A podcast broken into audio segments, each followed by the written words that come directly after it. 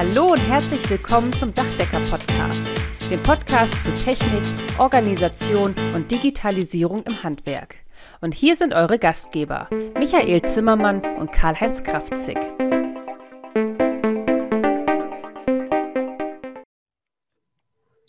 Herzlich willkommen zu unserem 29. Podcast. Heute ein brandheißes und brandaktuelles Thema, über das wir uns unterhalten müssen. Brandschutzmaßnahmen im Dachdeckerhandwerk im Kontext energetischer Sanierung. Zu diesem Thema haben wir uns einen echten Experten eingeladen.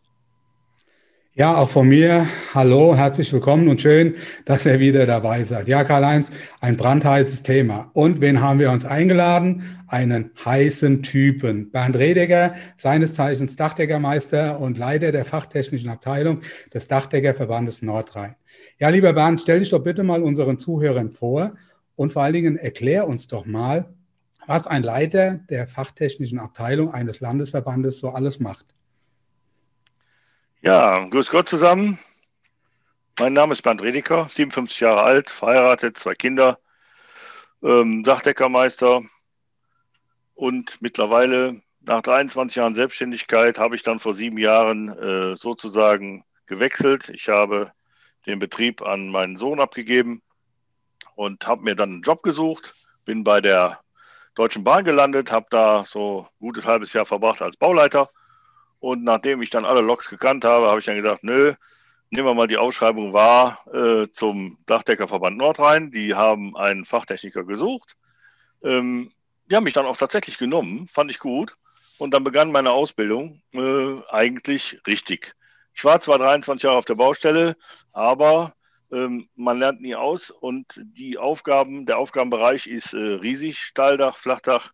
Man hat Berührung mit äh, sämtlichen uns unterm Dachdeckerhandwerk betreffenden Ingenieurleistungen, sage ich jetzt mal, wie äh, Entwässerungsberechnung, ja, so ein bisschen, so ein bisschen von Statik sollte man auch drauf haben.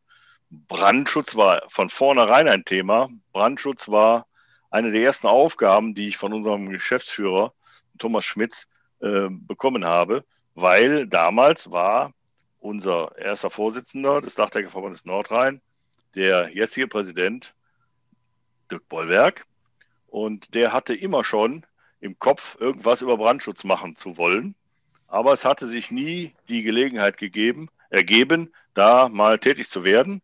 Und man, man stellte mir also die Aufgabe und ich habe mich dann versucht, da durchzukämpfen ähm, bin dann hingegangen und habe versucht, das Ganze, weil ich weiß, Dachdecker haben es lieber bildlich als äh, irgendwie theoretisch, das Ganze so bildlich zu fassen, wobei ich dann von technischen Zeichnungen selber nie begeistert war. Ich habe also dann äh, einfach äh, bunt gemalt, sage ich mal, und ähm, dadurch die ganzen Aufbauten darstellen können, wie man sich das so vorstellt. Und dann kam in Nordrhein-Westfalen eine Zeit, wo die gesagt haben, Mensch, die machen die Landesbrauchung neu. Also konnten wir den ganzen Kram in Anführungszeichen gar nicht verwenden. Haben wir liegen lassen müssen ein Jahr. Ähm, danach war eine neue Landesbeordnung da, die auch den anderen relativ, den anderen Landesbeordnungen relativ weit angeglichen war. Und dann sind wir losgestaffelt und haben dann gesagt, jetzt, jetzt oder nie. Ähm, wer bringt's raus? Wie machen wir das? Wir müssen die ganze Sache ja auch in Blatt fassen. Und äh, dann sind wir hingegangen und haben gefunden, den hessischen Verband. Der hessische Verband hat da sowas auch in der Schublade, aber etwas anders als wir und sehr schön so, dass man sich aus, äh, dass man ausgeglichen war, dass also beide Teile wunderbar zusammenpassten, als wäre es geplant gewesen. Und äh, der war aber der, auch zusätzlich in der Lage, da der selber eine Zeitschrift rausbringt, regelmäßig, die ganze Sache auch zu setzen. Ne? Und dadurch war dann eins, zwei und drei. Drei war dann der Thomas Schmitz, der das Vorwort und eine rechtliche Bewertung, über die wir gleich wahrscheinlich noch so ein bisschen drüber reden werden, ähm, der eine rechtliche Bewertung dazu abgegeben hat und schon war das Heftchen fertig. Ja, am Anfang Nordrhein und Hessen. Ja, und dann, äh, weil ja die da Bauordnung Nordrhein-Westfalen äh, und die Bauordnung Hessen da äh, die Grundlage waren, ist man natürlich hingegangen und gesagt, ja, Moment, nur Nordrhein, da kann man ja auch Westfalen nehmen, haben den da vorgeschlagen. Die Westfalen sind dann dazugekommen, haben die Sache mit übernommen.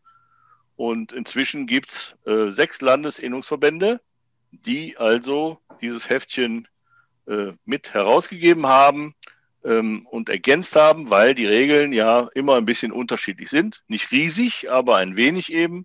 Und diese Unterschiede sind auch deutlich gemacht in dem Heft. Ja, wir haben also die Dachdeckerinnung Saarland dabei, Landesinnungsverband des Dachdeckerhandwerks Rheinland-Pfalz, Landesinnungsverband des Dachdeckerhandwerks Baden-Württemberg, Dachdeckerverband Nordrhein, Innungsverband des Dachdeckerhandwerks Westfalen und Landesinnungsverband des Dachdeckerhandwerks Hessen. Die alle zusammen haben dieses Heft. Und äh, wenn Sie dieses Heft, wenn ihr dieses Heft mal haben wollt und es noch nicht bekommen habt, könnt ihr euch dann je an den jeweiligen Landesverband richten oder, an, oder auch an den Landesverband Nordrhein. Wir haben genügend bestellt und sind in der Beziehung käuflich. Ja? Also es ist kein Problem, uns eine E-Mail zu schreiben, hätte gerne ein Heft. Ja? Wir verkaufen an Innungsmitglieder in Nordrhein für 15 Euro plus Mehrwertsteuer. Da ist dann der Versand drin. An Nicht-Innungsmitglieder Nordrhein, aber trotzdem Innungsmitglied eines äh, Verbandes 20 Euro. Und alle anderen müssen 30 Euro bezahlen plus Mehrwertsteuer. Auch da ist die Fracht kostenlos. Ja, das zum Thema Brandschutz. Ja, also und zu mir nochmal, also wie gesagt, ich habe ein großes Hobby, ähm, das ist eigentlich Bauphysik. Ähm, ich mache da äh, sehr gerne und sehr viel äh, mit Entwässerungsberechnungen oder auch mit Windzugberechnungen ne, und kann da mit meinen Kollegen äh, so manches Mal mal ganz schnell eben helfen und äh, freue mich natürlich jetzt inzwischen auch so sattelfest zu sein, dass ich auch die Fachregel einigermaßen drauf habe, so dass ähm, meistens bei den meisten Fragen ein Anruf eigentlich ausreicht, um die zu beantworten. Wie, Du bist ja. ja. auch in einigen Fachausschüssen unterwegs. Wir kennen uns ja jetzt auch schon eine Zeit lang, Bernd. Und äh, ja, das, das weiß ich. Du bist da sehr sattelfest. Ich durfte auch schon einige Male bei euch auch im Verband Gast sein und referieren. Und ähm, ja, auch in den, in, den, in den einzelnen Fachausschüssen haben wir uns schon des Öfteren gesehen. Und Ihr seid einer der Verbände, der einen sehr großen Praxisbezug hat. Ja, ihr seid ja insgesamt zwei fachtechnische Berater. Das ist das ist richtig. Und äh, bei euch können also auch die Betriebe anrufen, wenn sie ein akutes Problem haben. Ja, die kriegen also, da werden sie direkt geholfen sozusagen. Und ihr fahrt sogar auch mit raus auf die Baustelle. Gell? Das ist, äh, das ist auch was, was, glaube ich, keine Selbstverständlichkeit ist, was euch auch so ein Stück weit auszeichnet. Ihr seid ja auch der größte Landesverband, kann, kann man ja durchaus so sagen. Also ähm, die, die Idee, das weiß ich, ja, die kam auch von unserem Präsidenten. Lieber Dirk, ich weiß, dass du ein treuer Podcast-Hörer bist. Liebe Grüße an dieser Stelle. Ja, du hast das auch so ein Stück weit ins Rollen gebracht, Gott sei Dank. Aber ich glaube, da gab es ja schon einen Bedarf. Ja, also als Dachdecker haben wir ja das Thema Brandschutz eigentlich bei jedem Dach, selbst wenn es nur ein Kamin ist, ja, beim Doppelhaus, beim Reihenhaus, ist das ja immer ein Thema.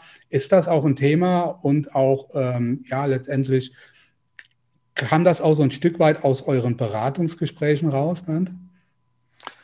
Ja, es ist so. Meistens gab es erst dann Probleme, wenn jemand äh, mit der Nase drauf gestoßen wurde. Mhm. Ähm, ich habe da ein schönes Beispiel, was ich immer wiederhole. Wirklich war Düsseldorf, ganz normales Steildach, echt hoch, ich sag mal Traufhöhe 12 Meter, sowas. Ne? Und da nebenan angebaut am Giebel ein niedrigeres Haus. Das höhere Haus wurde vom Kollegen dann saniert, äh, energetisch saniert mit einer Aufdachdämmung. Der ist natürlich bis Außenkante Giebel mit der Aufdachdämmung marschiert, mit der Aufspanndämmung marschiert, hat dann noch eine, ein schönes Holzbrett langgeschlagen, eine Reihe Schiefer und Ortgang, hatte aber wohl beim Nachbarn, wie wir immer so sagen, nicht auf die Klingel geguckt. Also der Nachbar war schon mit dem niedrigen Haus, der war schon sauer, als sie da angefangen haben, weil sie einen Meter Gerüst auf seinem Grundstück hatten, ohne, äh, ohne Bescheid zu sagen. Und auch, da sind auch so ein paar Kippen durchaus auch mal auf den Vorgartenrasen geflogen. Und als sie dann fertig waren, das ganze Gerüst war weg, mit allem drum und dran, ist er zur Stadt gelaufen und hat gesagt, hier, ne, Brandwand. So, da ging es dann los. Die Stadt hat Abrissverfügung gestellt, weil eine Brandwand nur nicht brennbar überdeckt werden darf. Tja, dann hat der gute Mann das Gerüst wieder aufbauen müssen, Das Gerüst stand dann nicht einen Meter beim Nachbarn. Ne? So, dann ist er hingegangen, hat alles abgerissen obendrauf auf der, auf der Brandwand, alles runtergerissen, die ganze Sache nicht brennbar gemacht und äh, hat noch Glück gehabt. Er hätte sogar bei der Höhe, äh, das war jetzt dem, dem Unvermögen des Bauamtes geschuldet, sage ich jetzt mal. Er hätte sogar überhöhen müssen. Er hätte über drei Zentimeter hoch mauern müssen. Das haben sie ihm erlassen. Er hat die ganze Sache dann nicht brennbar in Mörtel gelegt und wieder zugemacht. Gesamtkosten 17.000 Euro.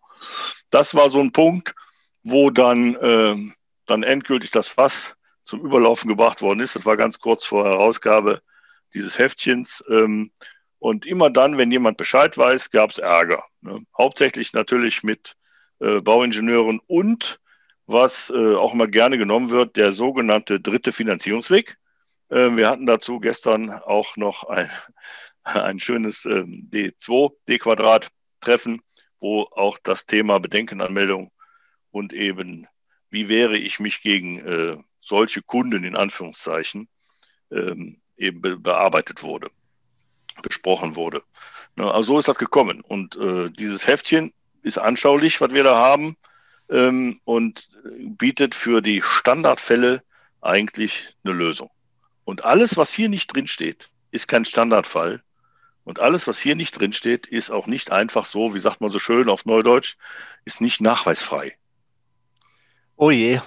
Also Bernd, erstmal, erstmal muss ich sagen, freue ich mich, dass es wirklich auch so Praxisleute wie dich gibt, ja. Also man kennt ja, ähm, auch wenn man so in der Ausbildung ist, auch als Energieberater oder weiß der Teufel als was, kriegt man ja oftmals irgendwelche Referenten oder Leute, die kommen halt sehr aus der Theorie. Und bei dir ist wirklich ja das Erfreuliche, du hast lange genug selber Praxis gemacht, weißt, wie der Hase läuft, ja, und hast jetzt die Möglichkeit gehabt, in so einer Broschüre mitzuwirken. Oh je, habe ich deswegen gesagt, weil ich bin jetzt auch schon über 30 Jahre selbstständig und in diesen 30 Jahren gibt es immer wieder Zeitpunkte, so wie gerade jetzt auch, wo es mir eiskalten Rücken runterläuft. Ja? Und eiskalt den Rücken runterläuft es mir immer dann, wenn ich mir vorstelle, es könnte ein kostenpflichtiger Schaden entstehen, den ich wegen Unwissenheit zu verantworten habe. Und ich glaube, das ist das Damoklesschwert eines jeden Handwerkers, dass er immer so ein bisschen Angst davor hat, dass irgendeiner um die Ecke kommt und ihm die Rübe abhaut, ja. Und deswegen freue ich mich, dass wir heute drüber sprechen. Aber ich komme jetzt nochmal zur Brandschutzbroschüre zurück. Ist die jetzt speziell für die Sanierung oder auch für den Neubau gedacht? Die ist, äh, die ist eigentlich generell, ja, die, weil die Landesbeordnung macht keinen Unterschied zwischen einer Sanierung oder einem Neubau. Äh, Im Neubau habe ich etwas weniger mit Brandschutz zu tun, weil ich ja da einen Planer eigentlich habe. Im Neubaubereich habe ich eine Baugenehmigung. Da müsste eigentlich alles drinstehen, wobei wir gemerkt haben, ähm, dass ähm, das mit den Verantwortlichen und dem Wissen der Verantwortlichen manchmal hm, nicht ganz so weit her ist. Ähm, kleinere Gebäude werden ja dann mit der vereinfachten Baugenehmigung, äh, mit dem Baugenehmigungsverfahren, mit dem vereinfachten Genehmigungsverfahren gemacht und dieses Verfahren sieht eigentlich gar keine Prüfung mehr vor, sondern da haftet eigentlich der Planer, also der Baulage vor, äh, der Bauvorlage Berechtigte, der haftet dafür in Nordrhein-Westfalen. Und äh, deswegen tun die alles einfach ab, Brandschutz, jawohl, jawohl, jawohl, Ende aus, Mickey Mouse, dann fangen die an zu bauen. Und da hilft uns das Heft, äh, einfach nachzuschauen, hallo, hat der denn überhaupt der Planer hier da Ahnung von? Oder muss ich da eingreifen und sagen, pass auf, kann ich leider nicht machen, weil das entspricht nicht der Landesbeordnung. Hast du denn dafür auch eine sogenannte Abweichung von der Landesbeordnung beantragt und auch genehmigt bekommen? Das ist das Entscheidende dabei. Es sind immer zwei Dinge. Ich muss einen Antrag stellen auf Abweichung und leider Gottes brauche ich auch die Genehmigung der Stadt. Nun ist es schon vorgekommen, dass da eine Abweichung beantragt worden ist die haben gesagt, pass auf, also hier zwei Bungalows nebeneinander, wir machen da jetzt kein Tullus, das Dach geht durch, Ende aus Mickey Mouse, wir machen jetzt in der Mitte Meter Kies. So. Unten drunter die Wärmedämmung war auch nicht brennbar. Normalerweise wird so eine Abweichung genehmigt. Vielfach. Tja, äh, dieses Bauamt, ich nenne jetzt mal extra keine Stadt, ne, dieses Bauamt ist hingegangen und gesagt, nö. so, und damit war das Thema durch. Die mussten also die äh, gemeinsame Brandwand, die hatten dann also eine gemeinsame Brandwand in der Mitte, mussten sie hochmauern. So, weil die jetzt aber niedriger Bauhöhe waren, konnten sie natürlich äh, konnten sie das belassen bei 20 Zentimeter ungefähr. Ich habe ja im Flachdach 15 Zentimeter Anschlusshöhe. So, und dann bitte schön über der Wand, bitte nicht brennbar. Ja, mhm. ja so, und äh, das, äh, das ist dabei rausgekommen. Sieht natürlich von unten, wenn man schlanke, äh, schlanke Ansichten haben will, sehr spaßig aus. ja, ähm, also also als, als Energieberater, ja, wenn ich da Trennwand hochmauern höre, ja, dann stellen sich mir ja eigentlich auch schon wieder alle Nackenhaare. Weil ja. das, das, das Letzte, was ich ja eigentlich haben will, ein hochenergetisch gedämmtes Dach und dann steht da irgendwie so ein, so ein Eisblock zwischendrin. Aber ich, wir sprechen gleich noch genauer über die Details. Was tatsächlich mir auch schon öfters passiert ist, wenn ich mal mit Architekten zusammengearbeitet habe, dass ich gesagt habe, Mensch, die Gaube steht aber verdächtig nah an der Brandwand. Ähm, was machen wir denn da? Und dann sagt der Architekt, oh, das ist kein Problem, das ist Bestandsschutz. Deswegen jetzt hier mal meine Frage an dich. Gibt es sowas wie einen Bestandsschutz? Also, ich sag mal, das ist eine Sache, die wird auch in unserem Heftchen ähm, sehr gut äh, detailliert eigentlich dargestellt. Ähm, wir gehen einfach davon aus, äh, dass Bestandsschutz äh, fast, fast nie, fast nie nachzuweisen ist. Ja. Und äh, diese Gaube, die zu nah an der Grenze steht, die hat ja auch Ursachen wir haben die meisten Probleme dann in den sogenannten Wohnzügen. Das sind so drei Mehrfamilienhäuser aneinander gebaut. Und dann geht der Bauherr hinterher hin und sagt, oh, weißt du was, ich brauche Geld, ich verkaufe jetzt links außen. Dann wird aus der Wand zwischen den beiden Häusern eine Brandwand. Die war vorher eine Trennwand. Eine Trennwand hatte keine Abstands Geschichten. Das heißt, man konnte die Gaube direkt an die Trennwand dran bauen, gar kein Problem. Habe ich eine Brandwand, ist 1,25 Pflicht. Mal so gemessen, mal so gemessen, aber so ungefähr 1,25. Der Dachdecker kann ja die Ziegel locker zählen, der weiß ungefähr, wie breit die sind. Dann weiß der von unten schon, aha, passt oder passt nicht. So, äh, und vor allen Dingen wichtig ist, äh, die Wärmedämmung, die man nachträglich auf der Gaube aufbringt, äh, an der Wange, wenn man dann wärmetechnisch dann saniert, ja, die zählt natürlich mit. Ne? Also die wird nicht abgezogen, sondern wenn ich vorher 1,25 hatte, habe dann eine Wärmedämmung drauf, habe ich die nicht mehr. Und damit bin ich untermaßig und habe dann ein Problem.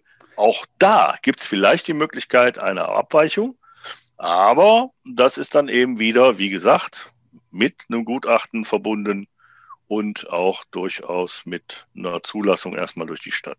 Mit, mit, dem, mit einem gewissen Aufwand. Wir haben ja im ja. Vorfeld, Bernd, haben wir ja auch echt überlegt, wollen wir das heiße Thema überhaupt angehen? Also weckt man da möglicherweise schlafende Hunde, aber wir waren uns ja einig, dass wir ähm, das Problem nicht dadurch lösen, dass wir nicht darüber sprechen. Deshalb wird das Problem nicht kleiner oder nicht weniger. Und wenn wir jetzt nochmal zu dem Bestandsschutz mal eine kleine ja, eine, eine kleine Bogenschlage. Ja, mir passiert das öfters. Ich komme da irgendwo hin, ich sehe, okay, da ist ein Nachbargebäude und da ist irgendwo, ja, mittendrin, also nicht bei dem Meter 25, den du eben angerissen hast, ist ein Fenster drin. So, also vielleicht war da wirklich mal eine andere Situation, wissen wir ja alle nicht, kann ja keine die Uhr zurückdrehen, mal ohne Aufwand. So, und der Kunde sagt dann, ja, dann bauen wir da wieder eins ein, ja, weil da ist ja jetzt ein Loch im Dach und da ist auch die Öffnung und so weiter. Und ich sage dann, nee, das geht nicht, ja, da ist, ähm, da ist aber, da sind wir im Brandschutzbereich und der sagt, ja, ich habe mit meinem, meinem Nachbar gesprochen, das ist alles okay, ja. Muss ich dann den Abstand einhalten, ja, die Meter 25, oder kann ich wieder eins einbauen, was vorher auch drin war? Also ich bin durchaus in der Lage, bei Dachfenstern näher als 1,25 an die Wand zu gehen, wenn ich 30 Zentimeter über Dach führe. Gehen wir mal das, von aus, es ist, ja? es ist keine 30, es ist ein ja. normales Dach durchgedeckt, ja. ja. Ja, so, und dann ist äh, Feierabend. Ne? Da geht nichts mehr. Ähm, das wird auch sehr wahrscheinlich, es gibt einige Ausnahmen, äh, die mal gemacht worden sind mit speziellen äh, F-120 Scheiben, wo also alles, denn der Dachstuhl darf im Brandfall versagen, 30 Minuten mehr nicht. Und die Scheibe steht dann so Mutterseelen alleine in der Luft. Da stelle ich mir dann immer vor, bis die 120 Minuten um sind, bei einem Normbrand von, was weiß ich, 12 oder 50 Grad oder was die da gerade eben haben. Das sind ja reine Theoretiker. Fakt ist, in der Landesbeordnung gibt es da keine Abweichung. Und wenn ich da irgendwo näher ran will, muss ich mich dann äh, also wir empfehlen dann grundsätzlich, rede mit deinem Kunden, versuche ihm das beizubringen und ansonsten hebe die Hände und sag, ich nicht. Da, da kann ich auch keine Bedenken anmelden, das ist ja nicht verhandelbar. Nein, ja? nein, das heißt also, jetzt, jetzt spinnen wir das, das, das Thema nochmal weiter. Das Fenster ist 30 Jahre drin, ist kaputt, es regnet rein. Ja, was sagst du dann dem Kunde? Edge, das war's. Ja, äh, wir müssen leider das Fenster ausbauen, müssen es zudecken, kriegst kein Fenster. Das Ja. Zimmer bleibt dunkel. Ja, es ist dann meistens ist das so, dass es nicht ganz an der Wand liegt, sondern meistens kann man kleineres einbauen, so ich die 1,25 vielleicht einhalten kann. Das wäre ein Vorteil. Und wenn das Fenster äh, dann wirklich nah an der Wand ist und da ist ja sonst kein Fenster drin, sage ich jetzt mal, dann stellt sich die Frage, der, weil Dachausbau ist genehmigungspflichtig, dann stellt sich die Frage, ähm, habe ich hier überhaupt eine Genehmigung, den Dachausbau überhaupt äh, machen zu dürfen? Wir gehen mal davon aus, Bernd, Ja. dass da war vorher ein Fenster drin und das Dach war ausgebaut. Also Ah. ich, will, ich will ja nur darauf hinaus, also mit anderen Worten, Obacht, ja, Bedenkenanmeldung bringt da nichts Ja, an der Stelle. Nee, nee. Ja, wir reden da über Brandschutz und nicht über irgendwelche Regelwerke. Die, die sind möglicherweise noch verhandelbar mit einer Bedenkenanmeldung, aber hier geht gar nichts. Nee. Also in dem Fall wäre es dann wirklich auch ja, eine Ausnahmegenehmigung zu beantragen und die wird wahrscheinlich nicht, Nee, nicht genehmigt. schlechte Wahrscheinlichkeit, äh, dass da überhaupt äh, eine Ausnahme, also eine sogenannte Abweichung erteilt wird. Aber bitte nochmal zur Erinnerung, auch an alle Zuhörer, wir reden hier von Menschenleben und nicht von irgendwas. Also, ne, also man kann ja vieles, äh, man kann ja vieles sich auch vom Kunden frei äh, zeichnen lassen. Auch äh, zwar ist zwar schwierig, weil man muss ja immer auf, den, auf Augenhöhe freizeichnen lassen. Sprich, man muss dem Kunden seine Risiken eindeutig und wahrhaftig darbringen können. Ähm, aber Statik ist auch so ein Fall, könnte auch Dritte betreffen. Ja, und daher ist eigentlich äh, die Sache nicht verhandelbar. Ne? Es gibt eben. Dinge, ne? Und dann, und ich sage dann immer, wenn die Leute dann weinen, wenn die Kollegen dann weinen, dann, boah, dann macht das jemand anders. Ich sage, pass mal auf. Du hast mir eben noch erzählt, Arbeit bis zum Hals. Dann mach eine andere Arbeit. Ne? Es gibt ja auch Arbeiten außerhalb vom Fenster, näher von 1,25 zum Brandgiebel. Hm. Wir Dachdecker sind einfach zu gut für die Welt, das ist das Problem. Ah, oh je. Aber sind wir doch mal ehrlich, ja. Also theoretisch haben wir ja ständig mit dieser Situation zu tun, dass wir irgendwo im Bereich vom Brandschutz rummachen. Und ich glaube oder befürchte fast, dass die wenigsten sich da ernsthaft Gedanken drüber machen. Vielleicht können wir mit diesem Podcast das Thema ein bisschen anstoßen. Also ich selber habe bei mir innerlich auch schon wieder eine Checkliste aufgemacht. Michael, wir haben ja viele Podcasts gemacht zwischenzeitlich und unsere Checkliste wird ja nicht kleiner, sondern immer größer, weil all das betrifft uns ja auch, ja. Und wir müssen auch im Hintergrund drüber nachdenken, Mensch, wie kann man das besser machen? Warte Lass uns- auf, den, auf die Nacht, wo ich mal wieder durchschlafen kann. Ah, je, das kannst du wahrscheinlich erst, wenn du tot bist, Michael. Die, die, Bernd, die Dinge, die einem da einfallen, ja, wo man, wo man selbst auch gar nicht so auf dem Schirm hat, die man jetzt auch so im Podcast behandelt, das ist schon was, ja. oh je. Geht mir auch so, geht mir auch so. Ich war 23 Jahre selbstständig und wie gesagt, ich habe auch äh, viele Dinge äh, getan, die nicht so ganz astrein sind. Gott sei Dank, äh, ne? Ich bin eben auch meistens nicht aufgefallen. Mhm. Okay, denken wir positiv. Ähm, wir wollen jetzt nicht hier äh, die schlechten Gefühle verstärken, sondern wir wollen jetzt mal nach vorne blicken. Ja, ja. Nach vorne blicken heißt, wir müssen uns mit dem Thema beschäftigen, ob wir wollen oder nicht. Da stellt sich mir gleich folgende Frage. Wie messe ich denn überhaupt den Abstand zu einer Brandwand? Ist es die Innenkante zur Brandwand? Ist es die Mitte der Brandwand oder die Außenkante? Also äh, in Nordrhein-Westfalen, nehme ich jetzt mal als erstes Beispiel, ist es so, es gibt zwei verschiedene Arten von Brandwänden. Einmal eine gemeinsame, das heißt also, man hat das Haus einfach angebaut ohne eigene Wand. Der Neubaubereich sieht heutzutage aber so aus, dass jeder seine eigene Brandwand hat, die nebeneinander liegen. Das muss man zugrunde legen. Habe ich eine gemeinsame Brandwand, in der Sanierung kommt das ja noch vor, dann gilt die Mitte der Wand in Nordrhein-Westfalen und die Innenkante der Wand zum Beispiel in Hessen. Ja, also da ist eine halbe Steinbreite Unterschied. Ja, die, das Maß, die 1,25, ist gleich, nur eben der Messpunkt ist anders. Und wenn ich eine komplette eigene Brandwand habe, gilt die Außenkante meiner Brandwand als Messpunkt. Mhm. Und äh, das ist aber hier in dem ähm, in unserem Brandschutz In unserer Brandschutzbroschüre, so nenne ich sie immer, ist das aber unterschiedlich dargestellt mit den Abständen. Da kann man dann für jedes Bundesland äh, einzeln dann die Unterschiede ablesen. Ja, und ähm, man hat die Originaltexte dann hier abgedruckt, sodass man dann hier die ganze Sache einfach eigentlich nachvollziehen kann, ne, wo bis wo gemessen wird. Ne, Baden-Württemberg, Hessen, Rheinland-Pfalz, Saarland 1,25 bis Brandwand innen. Ja. Die, die Lichte, dann sozusagen. Ja. Mhm. Ne, die Lichte. Ne? Und äh, Nordrhein-Westfalen ist da, ich sage jetzt mal, günstiger für den Dachhandwerker. Da geht es bis äh, Mitte Wand oder eben Außenkant eigene. Habe ich jetzt gerade mal hier so rausgelesen. Also rucki zu finden, kein Problem. Das ist, das ist übrigens sehr gut gemacht in der Broschüre. Es gefällt mir sehr gut. Das ist sowieso eine sehr praxisnahe Broschüre. Also an der Stelle nochmal großes Lob an euch, ja, an die Ersteller dieser Broschüre. Und wir haben es ja, du hast ja eingangs gesagt, ihr seid ja auch käuflich. Also auch äh, für alle, die das interessiert, ähm, könnt ihr euch ja dann im Nachgang nochmal ja, äh, melde, um dann so eine Broschüre zu ja, erwerben. Ein, ein Hinweis noch, geht mal zuerst zu eurem eigenen Landesverband, vielleicht hat er noch ein paar da liegen. Ja, ja, äh, jeder, handelt, jeder handelt ja anders. Äh, äh, es gibt ja vielleicht Sachen, die sind kostenfrei, die kann man eben so bekommen, je nachdem. Ne? Hm. Aber bleiben wir gerade nochmal bei den Abstandsfläche.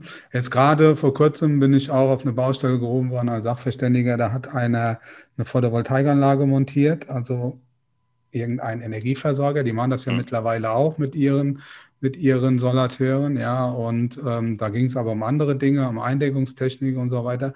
Und ähm, aber da war das auch so, ähm, Doppelhaus und die haben die Photovoltaikanlage bis Außenkante, ja, also Mitte Brandwand gemacht, also genau Außenkante Dach.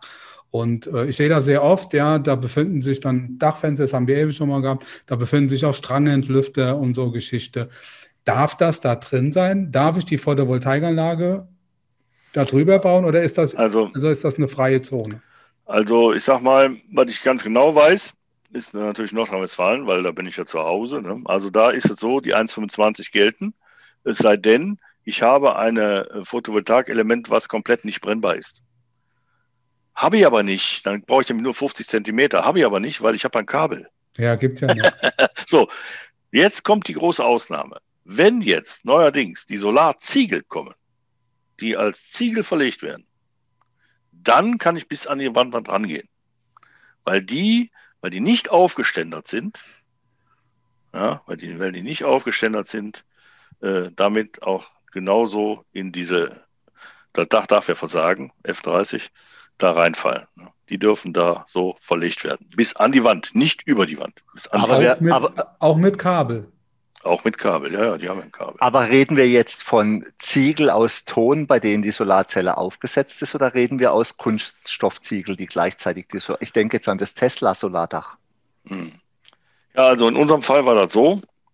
Das waren Solarziegel, ähm, die waren, die hatten als Träger, ich meine, es wäre so eine Art Bakelit, also Kunststoff gewesen. Okay. Ne? Und ähm, da hat der Sachverständige gesagt, äh, bis ran ja, drauf nicht. Also das verstehe ich jetzt gar nicht. Ne? Also wenn ich ja. jetzt keramische Ziegel habe, bei denen Solarzellen drauf sind, das könnte ich ja noch ansatzweise verstehen. Aber wenn ich Kunststoff an eine Brandwand ranführe, das hört sich für mich erstmal unsinnig an. Ja, ich kann ja, ich kann ja auch, äh, auch so Kunststoff ranführen. Ne? Wenn ich ja zum Beispiel einen Lüfter habe, habe ich zum Beispiel den Nachteil, wenn ich einen Kunststofflüfter habe, der ist natürlich drei Zentimeter hoch. Mhm. Dann habe ich einen Metalllüfter oder einen keramischen Lüfter, kann ich das sowieso. Da kräht kein Hahn nach. Kann ja. ich, also den, der, der keramische Lüfter, der, den darf ich? Mhm in diese Meter 25 mhm. einbauen. So. Und Kunststofflüfter nicht. Ja. Und auch, auch wenn da ein Fleckschlauch dran ist und so weiter, auch kein ja, Thema. Ja, der ist ja Unterdach. Ne? Der ist mhm. ja Unterdach. Wir reden ja dann von oben drauf. Und der Witz an der Sache ist ja, habe ich mir erzählen lassen von einem Brandschützer, die hat, der hatte mehrere Probleme in Köln. In Köln gibt es rechtsreinig und linksreinig. Und jedes hat ein eigenes Bauamt. Die einen haben die Lüfter zugelassen in der 1,25er Zone, die anderen nicht. Ja, also auch da ist äh, sehr interessant, wie manchmal so gewertet wird, weil die Landesbeordnungen legen eigentlich nur Grundsätze fest. Wie man es dann macht, ist der, ist der Landesbeordnung vollkommen wurscht. Wenn wir dann mhm. mal in das Heftchen gucken mit den Aufbauten, das ist ja manchmal haarsträubend, zum Beispiel hier, Karl-Heinz, hat es eben erwähnt, äh, er kriegt die Krise, wenn er an einer Brandwand denkt, die über Dach geführt ist, einfach wegen der, des Wärmeverlusts ne, und der Möglichkeit, da den Mindestwärmeschutz nicht einzuhalten. Wenn ich die Sache aber dämme, werden wir in dem Heft zum Beispiel sehen, dass diese A1-Dämmung selber eigentlich schon eine Abweichungsgrund von der Landesbeordnung ist. Weil die Wärmedämmung, auch wenn sie nicht brennt, A1 ist, auch über 1000 Grad hitzebeständig, trotz alledem mechanisch nicht äh, hält. Wenn man den Test macht, den man mit den anderen Steinen gemacht hat, mit so einem Sack, ne, den man dann dagegen geschwungen hat, dann ist nämlich die Wärmedämmung weg im Brandfall. Und deswegen ja. ist schon, die wird zwar akzeptiert und keiner meckert, aber wenn wir jetzt mal ganz penibel sind, ist dann schon die Wärmedämmung selber schon eine Abweichung. Ja, dann lass uns doch gleich mal noch zu diesem Thema Brandwand, die übers Dach geführt ist, äh, drüber sprechen. Wenn ich jetzt eine Brandwand 30 Zentimeter übers Dach führe, gelten dann die gleichen Abstände mit 1,25 Meter? Dann brauche ich die 1,25 Meter nicht einzuhalten, solange ich 30 Zentimeter quasi über dem Teil bin. Wenn ich jetzt also eine Gaube näher an die Wand setze und mache die Brandwand 30 Zentimeter höher als die Gaube, man stellt sich so mal vor, praktisch nicht möglich, aber von der Theorie her, dann wäre das soweit in Ordnung. Ja. Wenn ich jetzt zum Beispiel so eine Gaube, es gibt auch Leute, die sagen, oder ins, äh, ich sag mal, Brandschützer, die sagen dann, pass auf, dann mauer doch die Wange der Gaube, ne, dann können wir weiter drüber reden, ne, wenn man näher zu, zur Grenze ist. Ne, ansonsten zum Beispiel Fenster gehen im Allgemeinen bis an die Wand ran, solange ich 30 Zentimeter über dem Ziegel bin mit meiner Wand. Ne kommen, dann kommen wir ja wieder, dann hätten wir ja eine Lösung für die vorhergehende Frage. Ja, natürlich. Wenn ein Fenster schon drin war und wir kommen jetzt äh, quasi neu dazu und sagen, okay, es wird ein neues Fenster eingebaut und wir sind näher als 1,25 Meter, dann wäre die Möglichkeit zu sagen, okay, ähm, wir mauern 30 Zentimeter über Dach. Dann wären alle Spatze gefangen, oder? Äh, ja, eigentlich schon.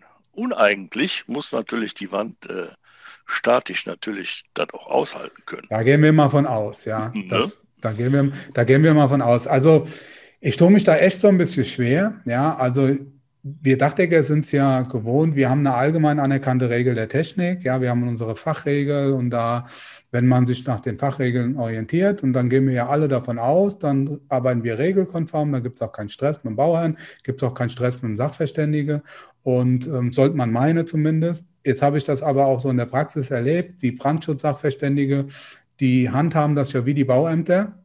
Habe ich so das Gefühl, gerade wie sie Bock haben. Ja, und äh, der eine sagt das so, ich habe schon Brandschutzgutachten gelesen. Da sagt der äh, Gutachter, ja, Folie ist überhaupt kein Thema, kannst du draufführen. Ja, wir haben ja beide das gleiche Hobby, Bauphysik. Also wenn die Brandwände so ausgeführt werden, äh, wie es eigentlich in der Landesbauordnung steht oder wie es die Bauämter wollen, dann würde es eh nie brennen, weil es bauphysikalisch so kalt wäre, die würden absaufen, ja, da hätte das Feuer überhaupt keine Chance. Also insofern ist das manchmal überhaupt nicht nachvollziehbar. Du hast jetzt vorhin schon ein paar Mal gesagt, es gibt auch die Möglichkeit, Abweichungen einzugehen, Abweichungen von der Regel, aber die musst du da musst du einen Antrag stellen oder was? Was sind dann so typische Abweichungen von der Regel? Ja, die typische Abweichung wäre zum Beispiel, ähm, sage ich jetzt mal, die, die Wärmedämmung auf der Brandwand unterm Ziegel. Das wäre so eine typische Abweichung. Wir haben eine Abweichung im Flachdachbereich zum Beispiel. Da sind äh, über Jahre hat sich herausgestellt, wenn ich zum Beispiel zwei Bungalows mit einer Betondecke habe und in der Mitte eine Wand. Das gilt übrigens auch für äh, Holzbalkendecke.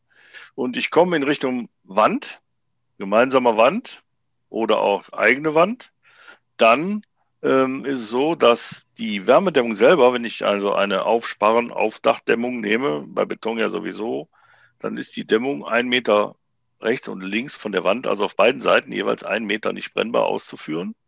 Dann kann ich mit meiner brennbaren Abdichtung rübergehen und bekiese diese Meter rechts und links. Diese Abweichung ist mehrfach schon genehmigt worden. Was nicht heißt, dass man das generell machen kann, so nach dem Motto, kriegen wir schon durch. Das ist die Frage, das ist dann immer so eine Sache, die man vorher dann äh, absprechen muss. Ähm, gerade in der Sanierung haben wir vielfach so, das ist ja durchgedeckt. Ähm, das Ganze hat auch einen Grund. Ne? Die Häuser sind meistens in Reihe gebaut, die sind äh, auf einem Grundstück gebaut. da kommen wir nachher zum wesentlichen Punkt. Entscheidend ist nämlich, äh, wo verläuft die Grundstücksgrenze? Ja, die Grundstücksgrenze bestimmt nämlich mit ihrer Nähe eigentlich den Typ der Wand. Ja, so, und wenn ich dann äh, drei Häuser nebeneinander baue, auf einem Grundstück habe ich nur Trennwände. Sobald ich davon eins verkaufe, läuft die Grenze dann eben durch die Wand, durch die gemeinsame Wand oder wenn da zwei Wände stehen, eben dazwischen. Und damit habe ich dann auf einmal Brandwände ähm, und auch ganz anders zu behandeln.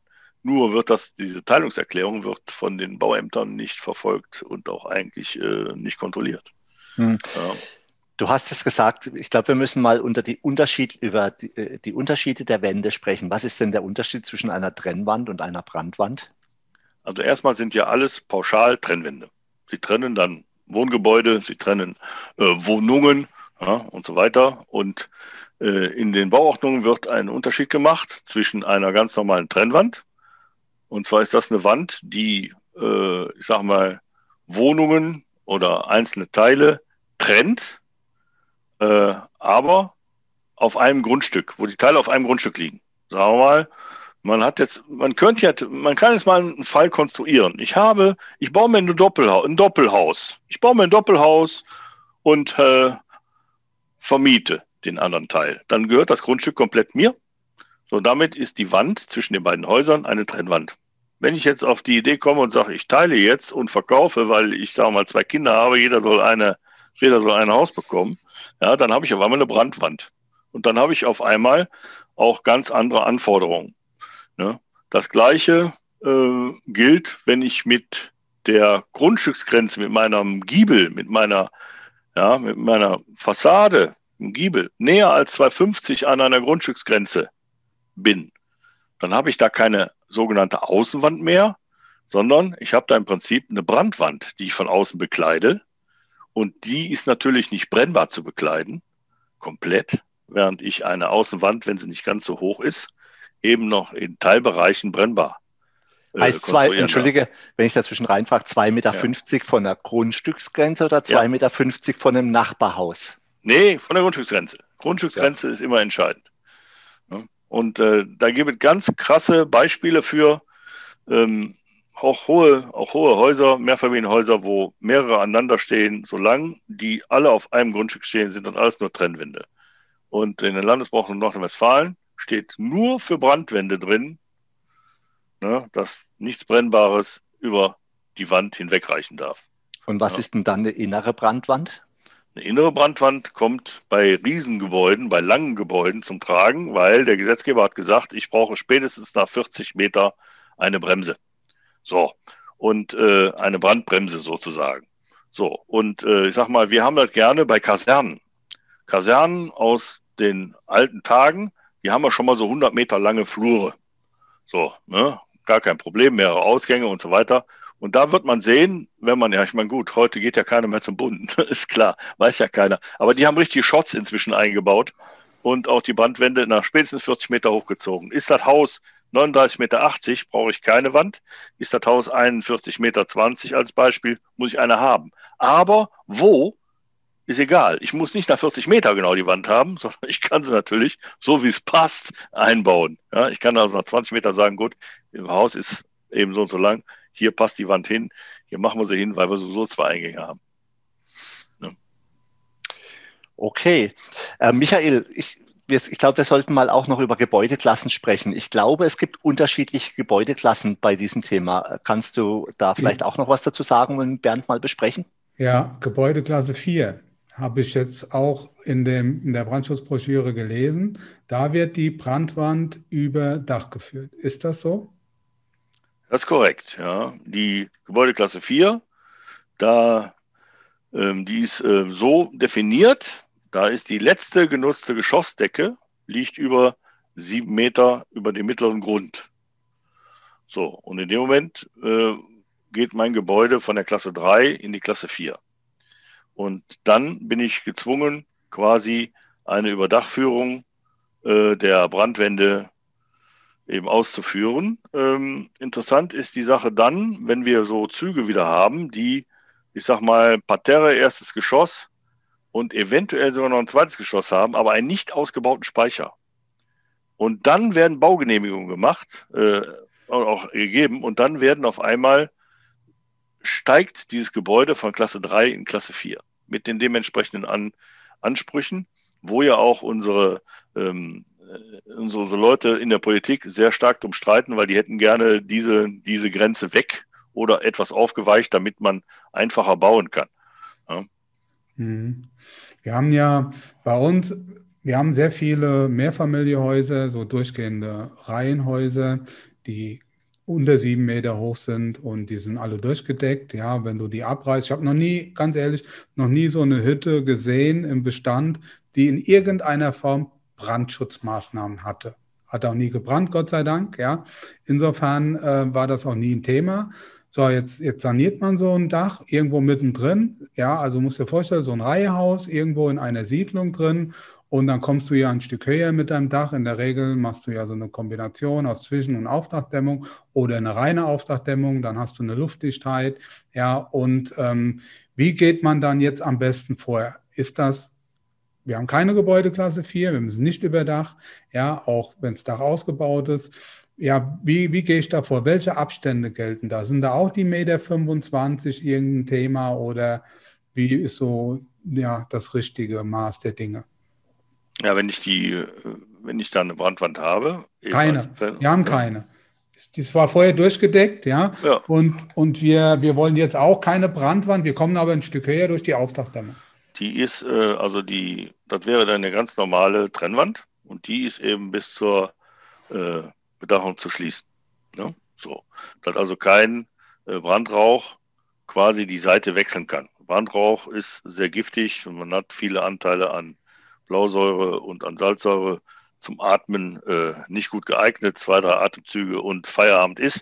Deswegen hat die Feuerwehr ja auch immer so viele Probleme, sobald anfängt zu brennen, noch Leute lebend da rauszuholen. Die meisten verbrennen ja nicht, sondern die meisten ersticken. Ja, jetzt, aber jetzt hast du vorhin gesagt, eine Brandwand ist es dann, wenn äh, es unterschiedliche Grundstücke sind. Und das sind ja, ja in der Regel dann unterschiedliche Wenn Grundstücke. Wenn du unterschiedliche Grundstücke hast, dann hast du eine Brandwand und die ist eben obendrauf nicht brennbar auszuführen. Ja, da darf nichts Brennbares rübergehen. Da auch die Dachlatten, wenn die da enden, sollte über der Wand nichts Brennbares sein. Da gibt es ja diese Dachlattenverlängerung, die man prima nehmen kann, aber bitte die Latte darunter wegschneiden. Es hat keinen Zweck, wenn man da nur das U drauf schraubt, ja, weil auch schon gesehen, ja, keine Frage. So, dann wird im, im Idealfall würde man dann seine Zusatzmaßnahme ähm, die man ja irgendwo anschließen muss. Ich darf ja eigentlich, eigentlich darf ich ja nicht damit auf die, auf die Brandwand. Ja, darf ich ja eigentlich nicht. Ich kann die Zusatzmaßnahme mit einer Abweichung, die ich genehmigt bekommen habe, durchziehen, weil sie ist ja sowieso brandlastarm, weil so viel brennt da ja nicht, bis das mal durchglimmt. Also in unserem Beispiel sind wir hingegangen, haben gesagt, mit Abweichung ist die Möglichkeit, die Folie durchzuziehen.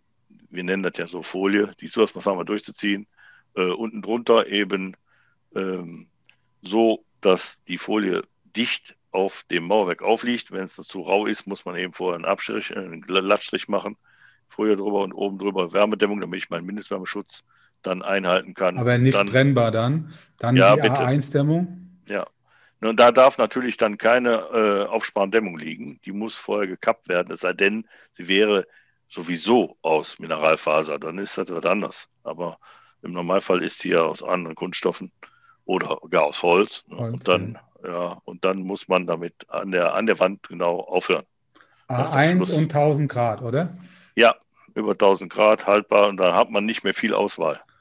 Jetzt kommt, jetzt hast du ja aber ein, jetzt hast du ja, wir machen keine Werbung hier, ja. Jetzt hast du ja aber ein Problem, ja. Du hast ja immer noch das Nachbardach. Ähm, na, du kannst ja nur bis Mitte Brandwand gehen mit deinem Dach deines Bauherrn. Das heißt, du musst beim Nachbar auch in irgendeiner Form operative Eingriff vornehmen. Du musst ja die Dachlatte da auch wegschneiden. Du musst einen Anschluss ja. herstellen. Das heißt also, du musst da ja auch eine Latteverlängerung dran machen, oder? Du kommst ja gar nicht drum rum.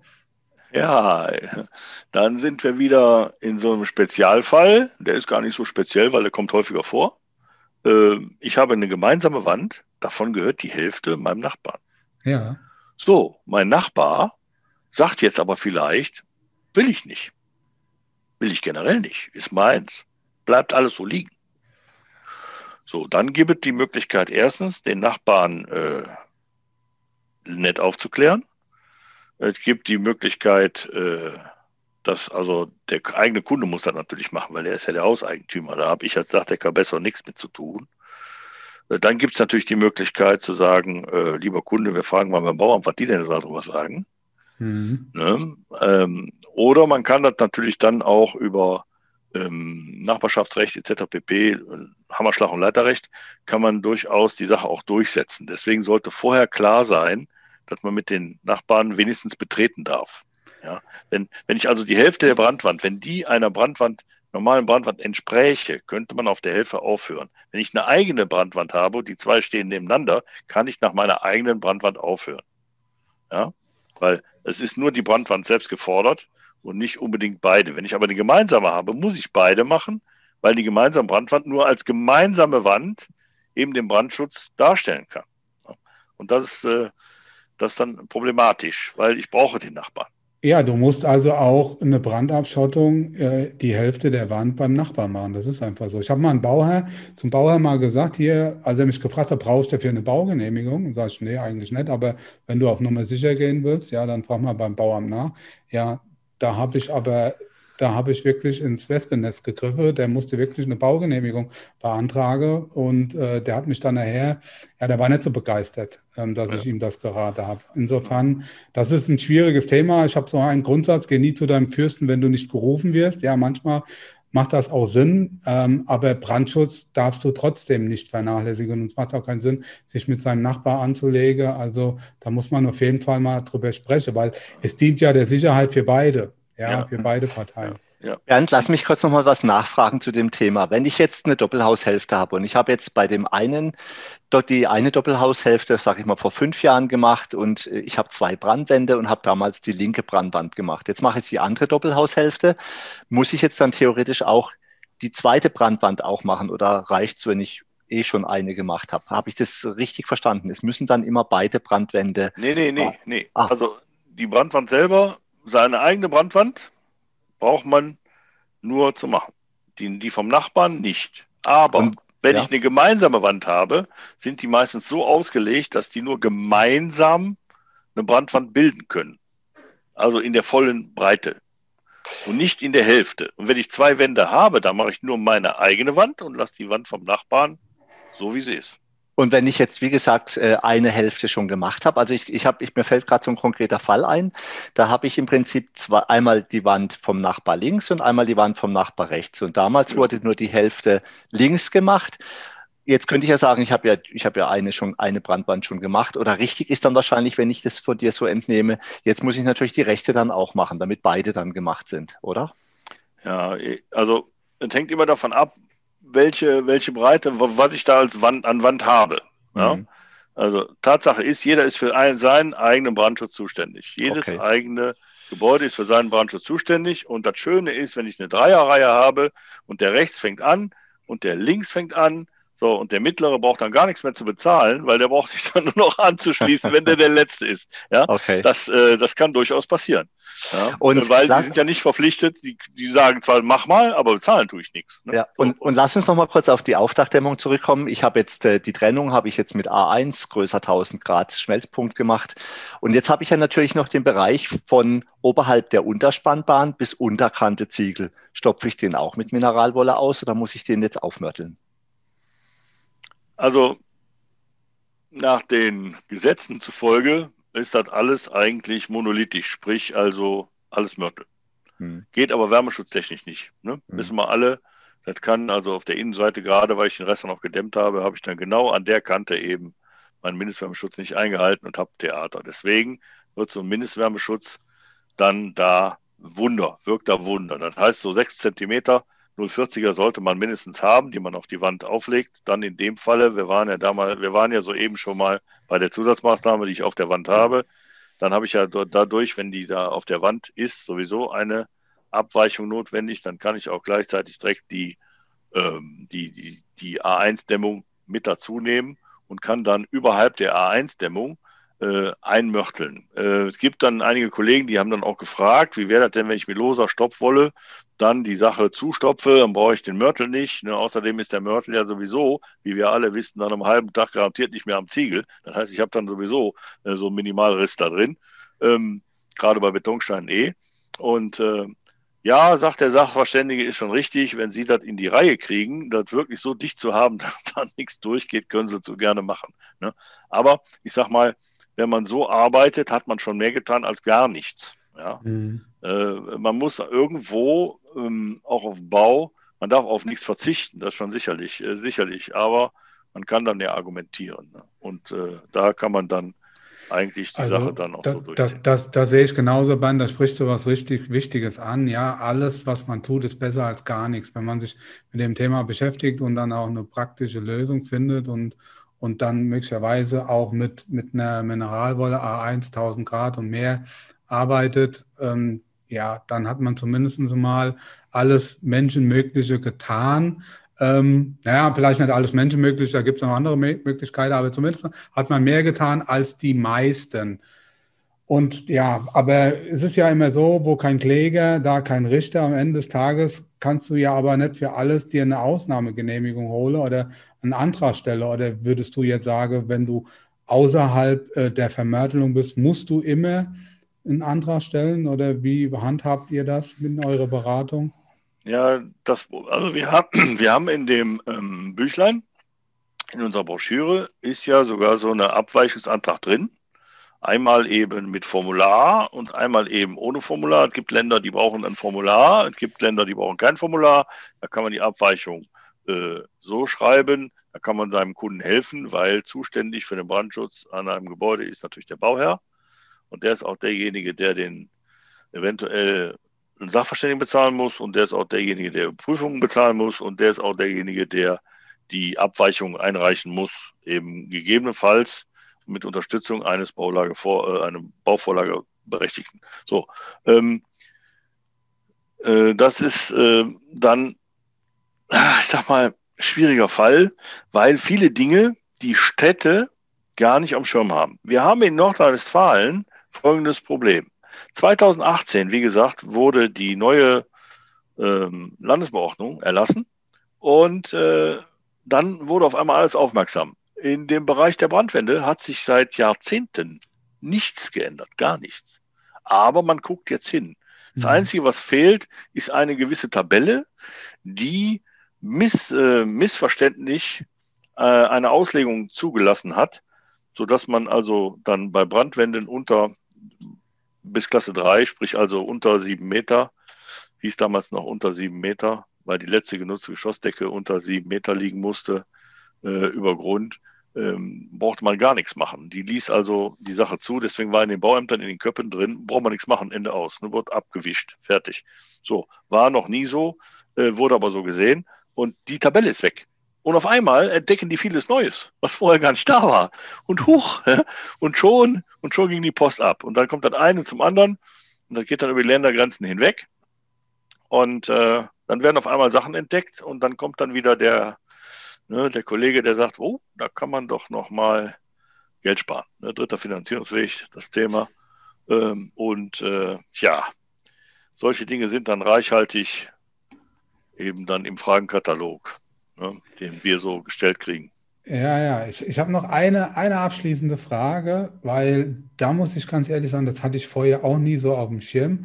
Erst seitdem ich mich auch mit dem Thema intensiver beschäftige.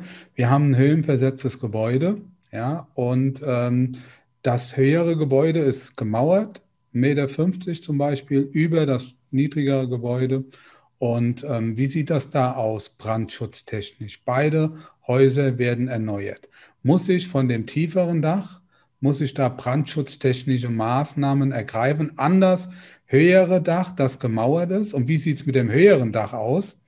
Muss ich da am Ortgang auch irgendwas einhalten zu dem niedrigeren Dach? Also Fakt ist, erster Grundsatz ist, jeder ist für seinen eigenen Brandschutz zuständig. Das heißt, jedes Haus einzeln.